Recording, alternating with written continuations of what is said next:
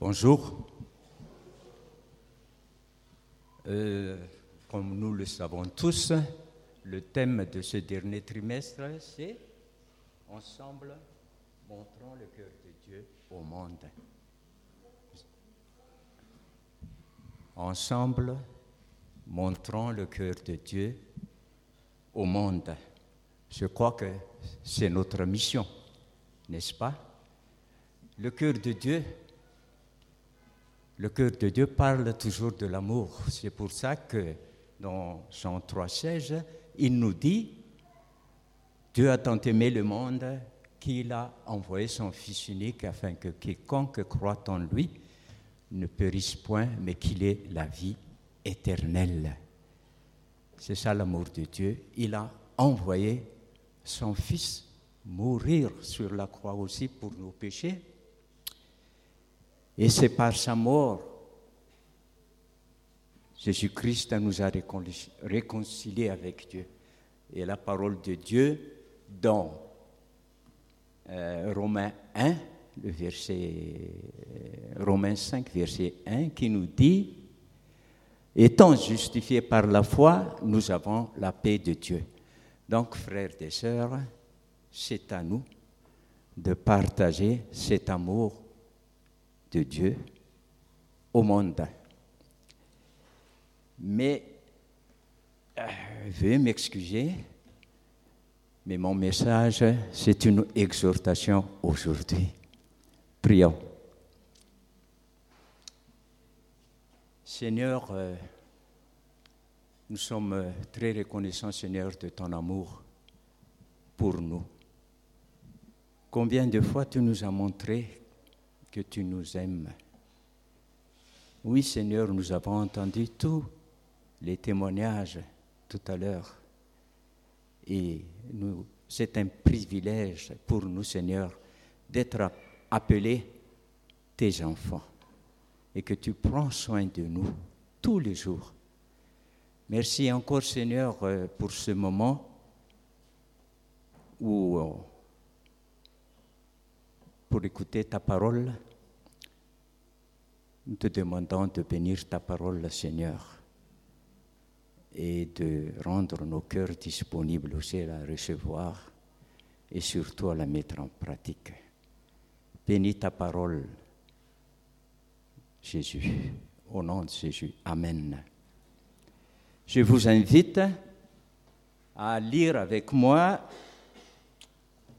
le proverbe 6.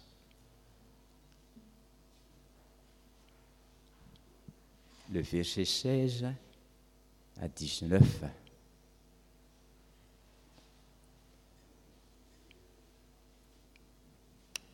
Au nom de Jésus, il y a, six choses pour lesquelles l'Éternel a de la haine, et même sept qu'il a en horreur. Les yeux hautains, la langue trompeuse, les mains qui répondent le sang innocent, le cœur qui médite des projets injustes,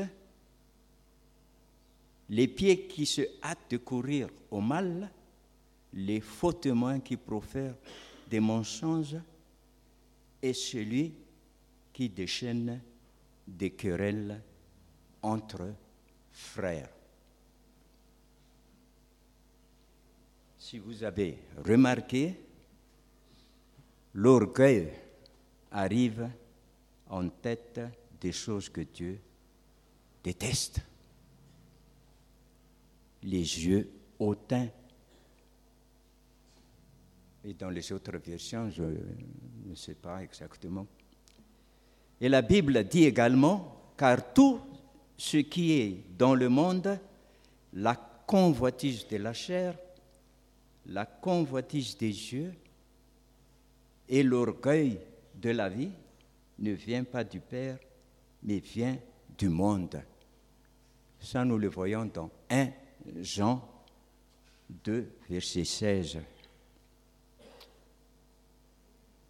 La plupart des chrétiens, frères et sœurs, admettent qu'ils luttent contre la convoitise de la chair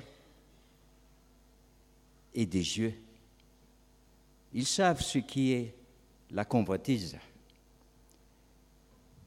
Ils la détestent et s'en éloignent par la puissance de l'esprit. Les chrétiens reconnaissent bien l'existence de l'orgueil chez les autres, surtout chez les autres.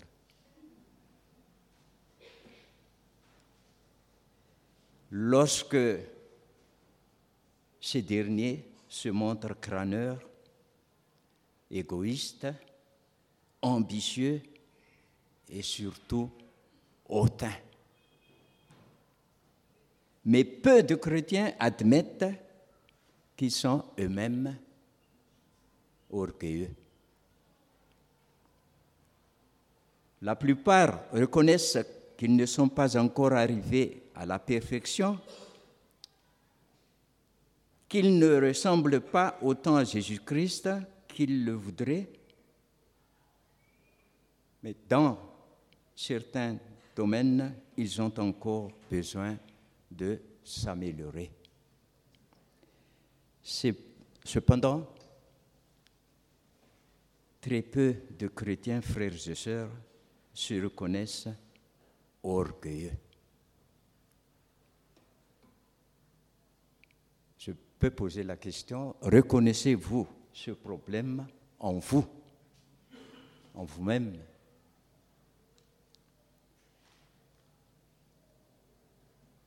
De nombreux chrétiens admettent probablement qu'ils sont pleins d'assurance et de confiance en eux, en mettant les choses au pire.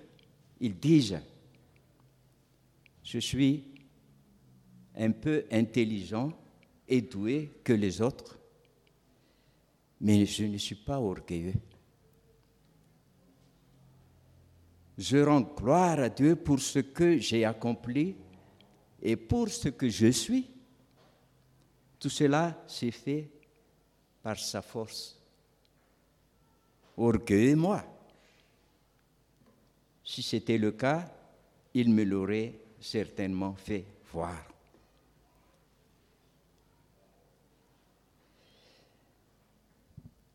Qu'est-ce que l'orgueil mes frères et sœurs?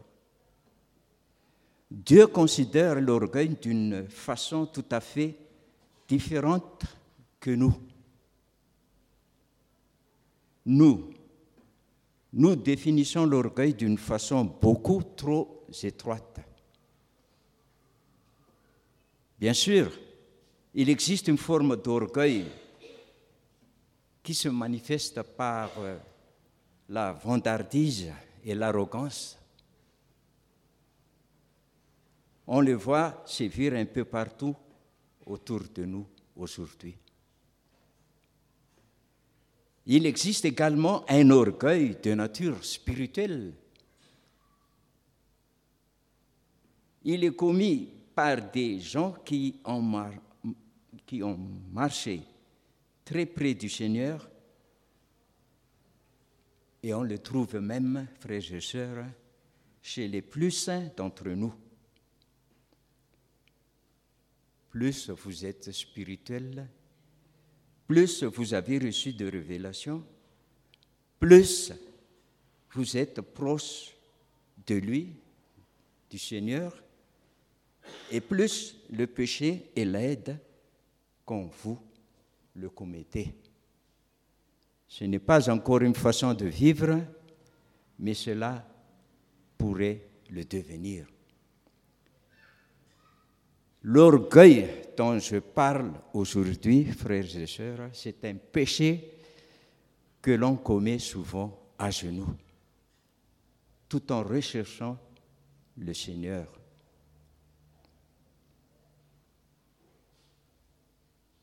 Pour vous permettre de comprendre ce message, je dois vous donner de nouvelles définitions de l'orgueil, définition de l'orgueil de l'humilité. L'orgueil frères et sœurs, c'est l'indépendance. Indépendance. L'humilité, c'est la dépendance. L'orgueil consiste à ne pas être disposé à attendre, à attendre que Dieu agisse à sa façon et quand il le veut. L'orgueil se précipite pour prendre les choses en main. Et une des plus grandes tentations qu'affrontent les vrais chrétiens est de dépasser Dieu.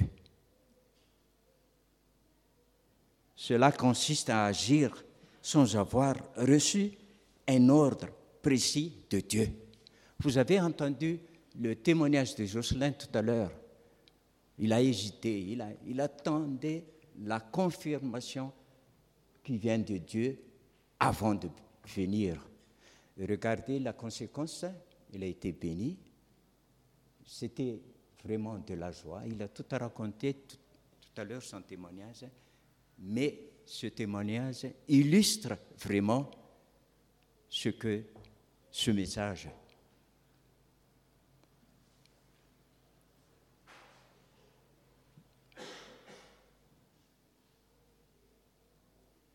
c'est prendre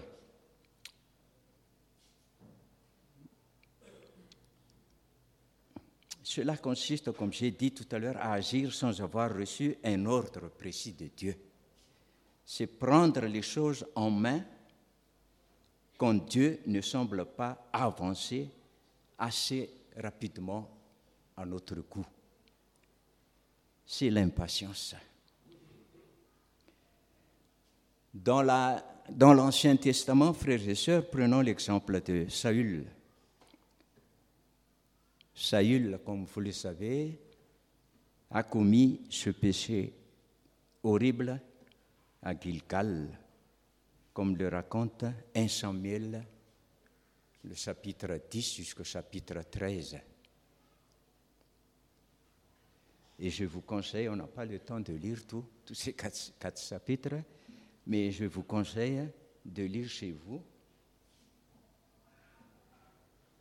Mais ce matin, je vais essayer de résumer.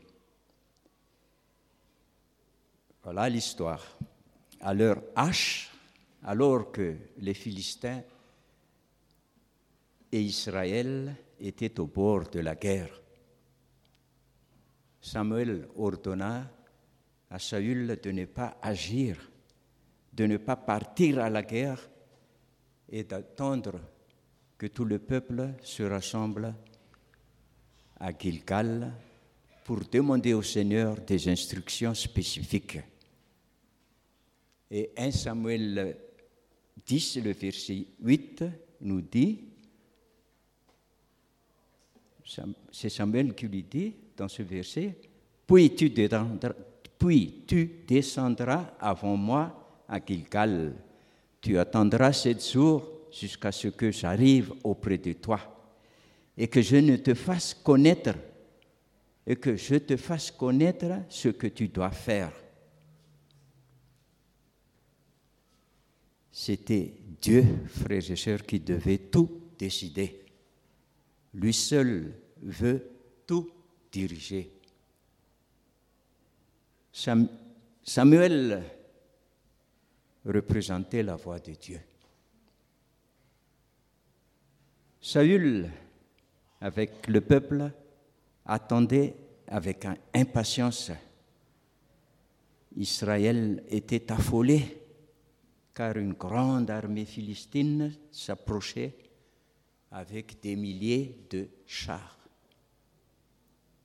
Tout Israël paniquait, les soldats de Saül désertaient de tout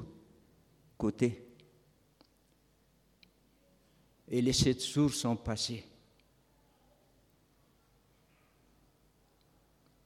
Et Samuel n'arrivait pas toujours.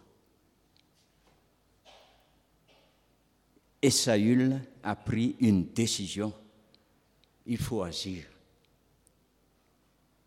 Et Samuel, 1 Samuel 13, le verset 8 9 nous dit Il a tendu cette source, c'est Saül qui a entendu, il a tendu cette source jusqu'au moment fixé par Samuel. Mais Samuel n'arriva pas à Gilgal. Et le peuple se disséminait loin de lui.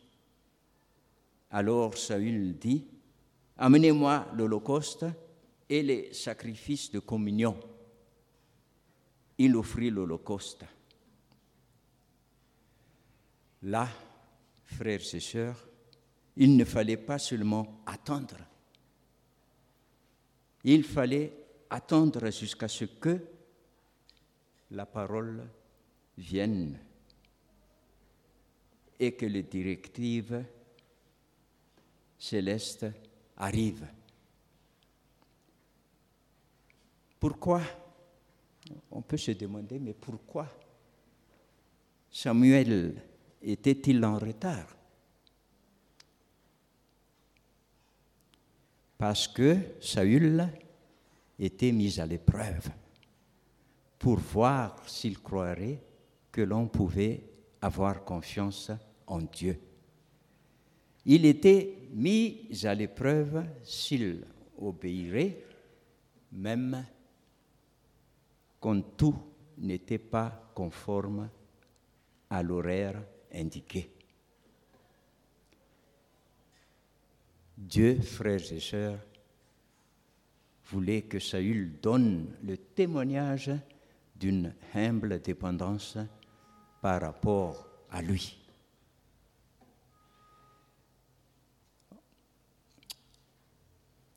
En toute chose, surtout au sein d'une crise sérieuse, il faut, Dieu attend son témoignage, mais Saül a raté cet examen.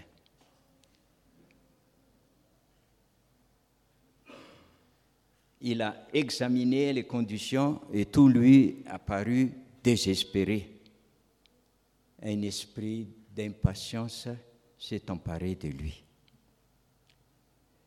La logique humaine lui disait qu'il était trop tard et qu'il fallait faire quelque chose. C'est de l'orgueil pur frères et sœurs, c'est de l'orgueil pur, le besoin d'avoir la même mise sur la situation. Saül voyait vraiment que le contrôle lui échappait. Et je vous le dis franchement que c'est là que moi aussi j'ai souvent échoué. Je déteste ne pas pouvoir maîtriser la situation.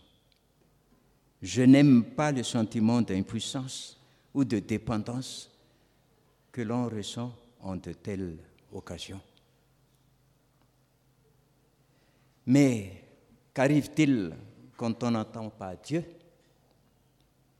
Nous accusons, accusons Dieu de tromperie.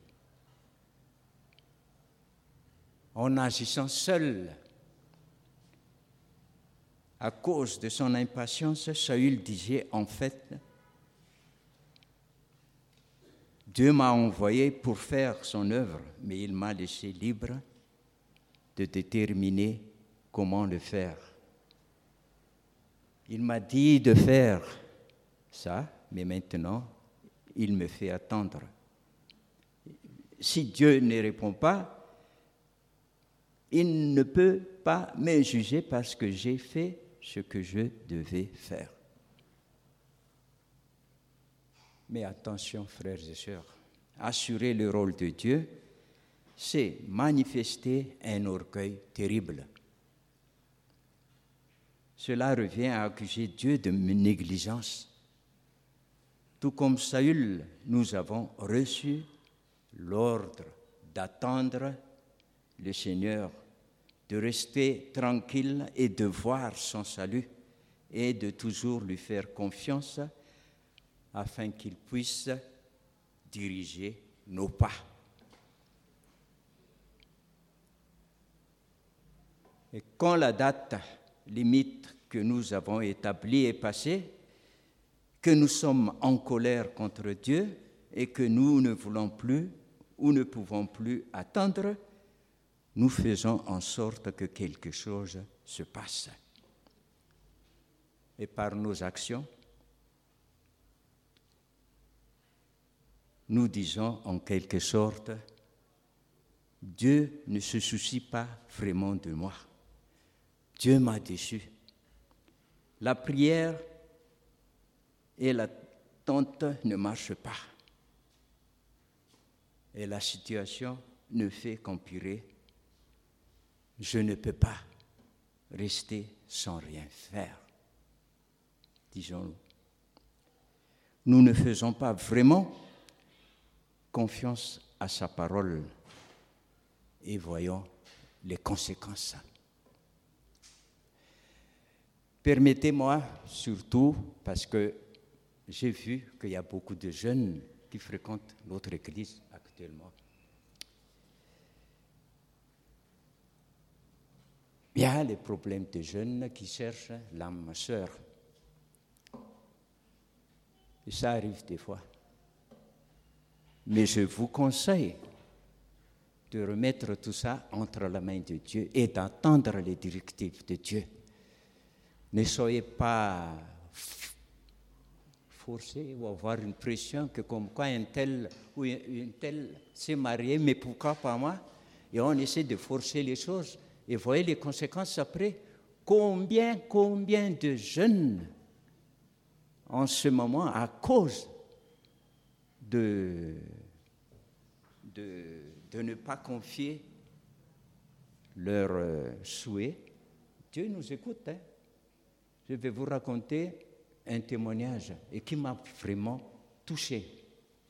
Il y a une dame, maintenant elle est mariée, elle a exprimé à Dieu, elle a demandé à Dieu ce qu'elle voulait comme mari. Voilà, voilà, voilà, voilà, voilà.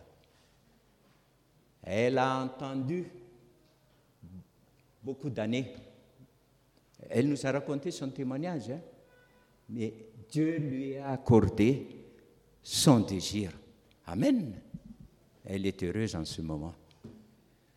Je vous conseille, en tant que parent, en tant qu'un peu vieux aussi dans l'Église, combien de fois on a constaté des problèmes de jeunes comme ça. Confiez-vous en, Dieu. On a lu le, le psaume 84 que Gigi nous a lu tout à l'heure. Hein? L'homme, euh, heureux soit l'homme qui se confie en lui. Mais je vous dis, Dieu ne ment pas. Confiez-vous en lui, il va vous donner ce que vous lui demandez. Mais ne forcez pas les choses.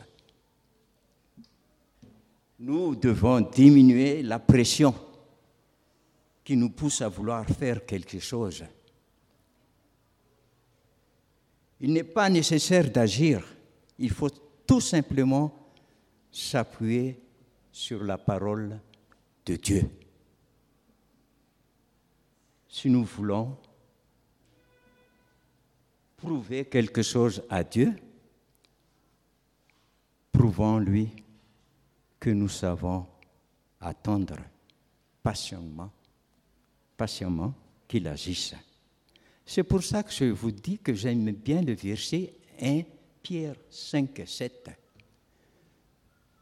C'est mon souci peut-être, une sœur, une âme sœur. Je le dépose,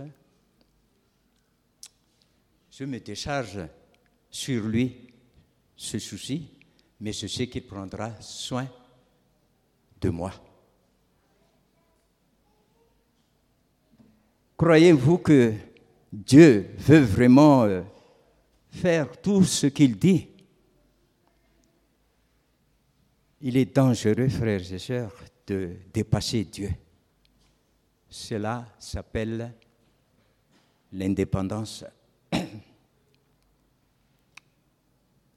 Comparons l'orgueil et l'impatience de Saül avec l'attitude de David lorsqu'il a entendu les directives du Seigneur. C'est comme, c'est clair. Dans 2 Samuel 5, le verset 22-25, nous dit, les Philistins montèrent de nouveau et s'infiltrèrent dans la vallée des Réphaïm. David consulta l'Éternel et l'Éternel dit, tu ne monteras pas, tourne-les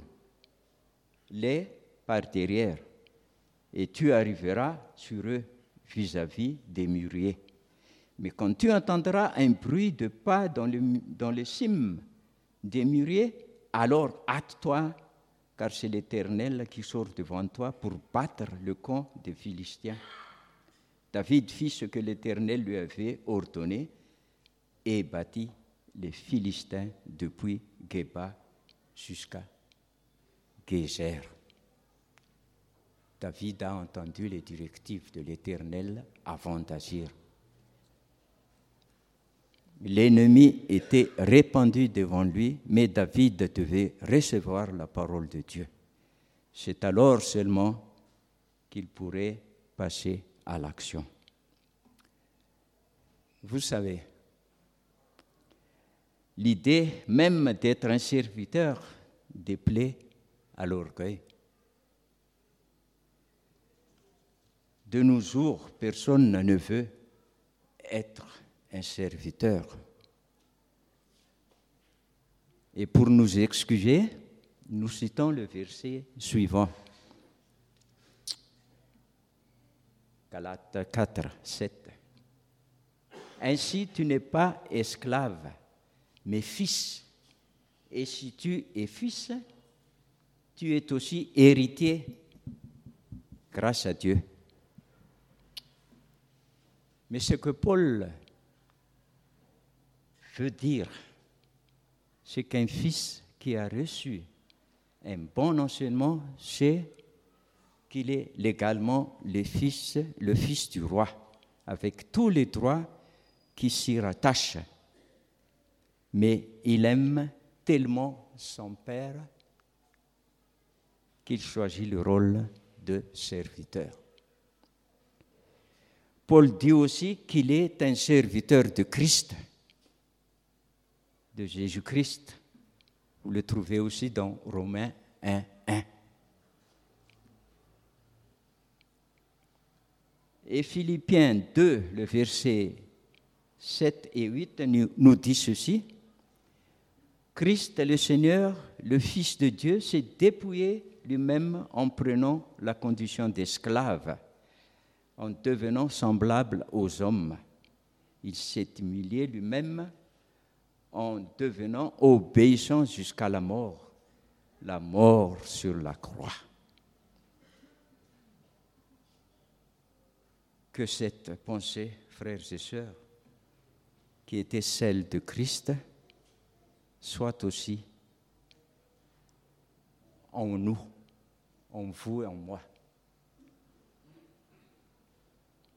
Un serviteur n'a pas de volonté personnelle c'est la parole de son maître qui est sa volonté.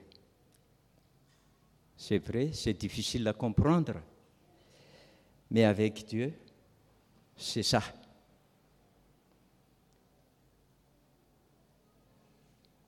La croix représente la mort de tous mes plans. La croix représente la mort de toutes mes idées.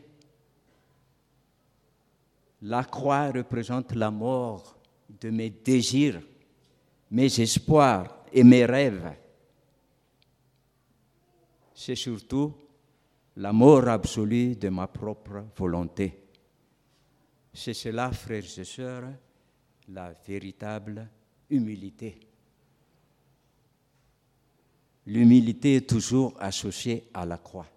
Rappelons-nous de cela. Jésus lui-même disait dans Jean 4, le verset 34, Ma nourriture est de faire la volonté de celui qui m'a envoyé et d'accomplir son, son œuvre. Et il disait aussi dans Jean 5, 30, Moi, je ne puis rien faire par moi-même selon que j'entends. Autrement dit,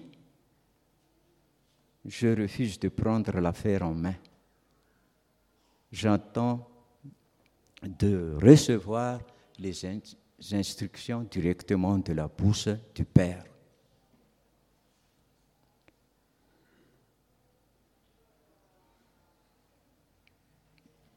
La bouche du Père, celui qui est lumière, intelligence absolue et connaissance parfaite.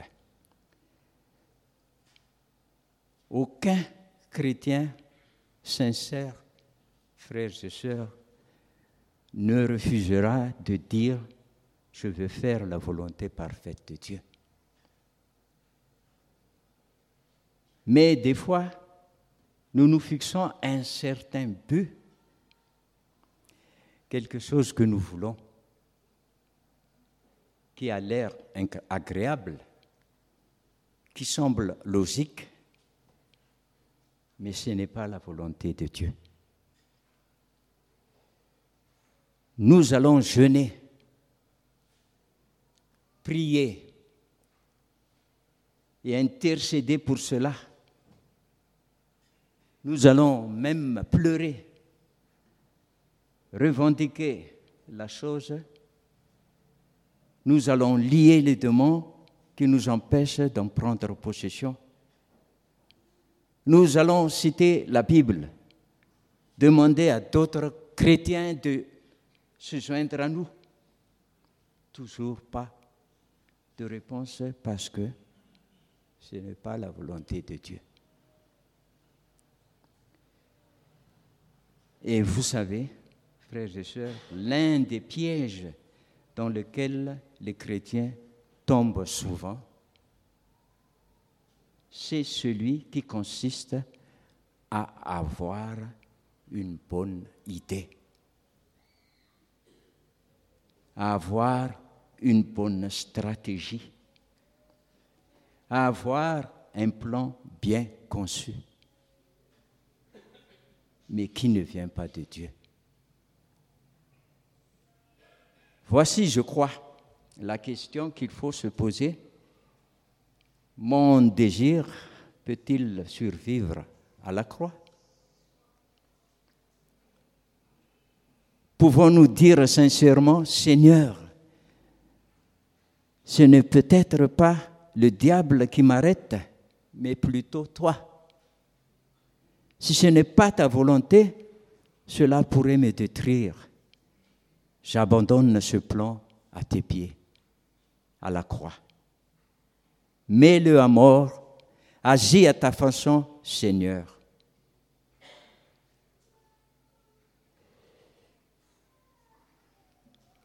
Et qu'est-ce que l'humilité?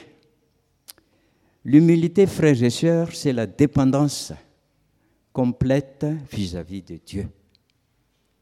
C'est d'avoir confiance dans le fait que Dieu va accomplir la chose correcte au bon moment et de la manière qu'il convient.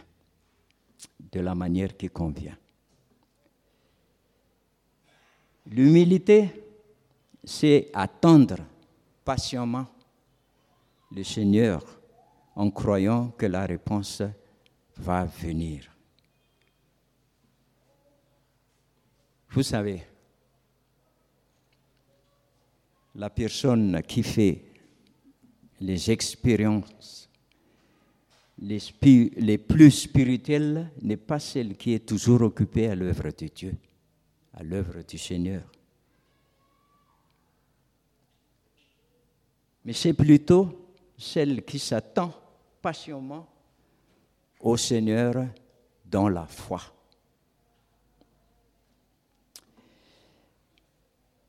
Je vais terminer par euh, ce verset dans Jacques 5 le verset 10 et 11. J'aimerais que nous regardions ensemble ce verset. Et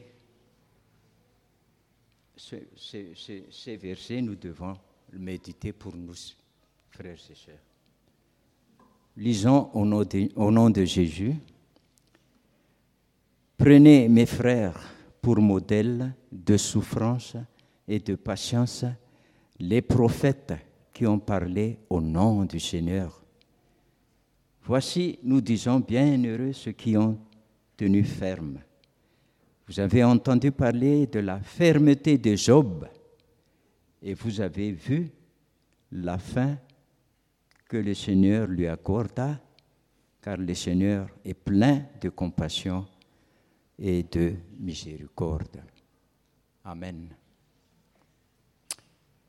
Que Dieu vous bénisse.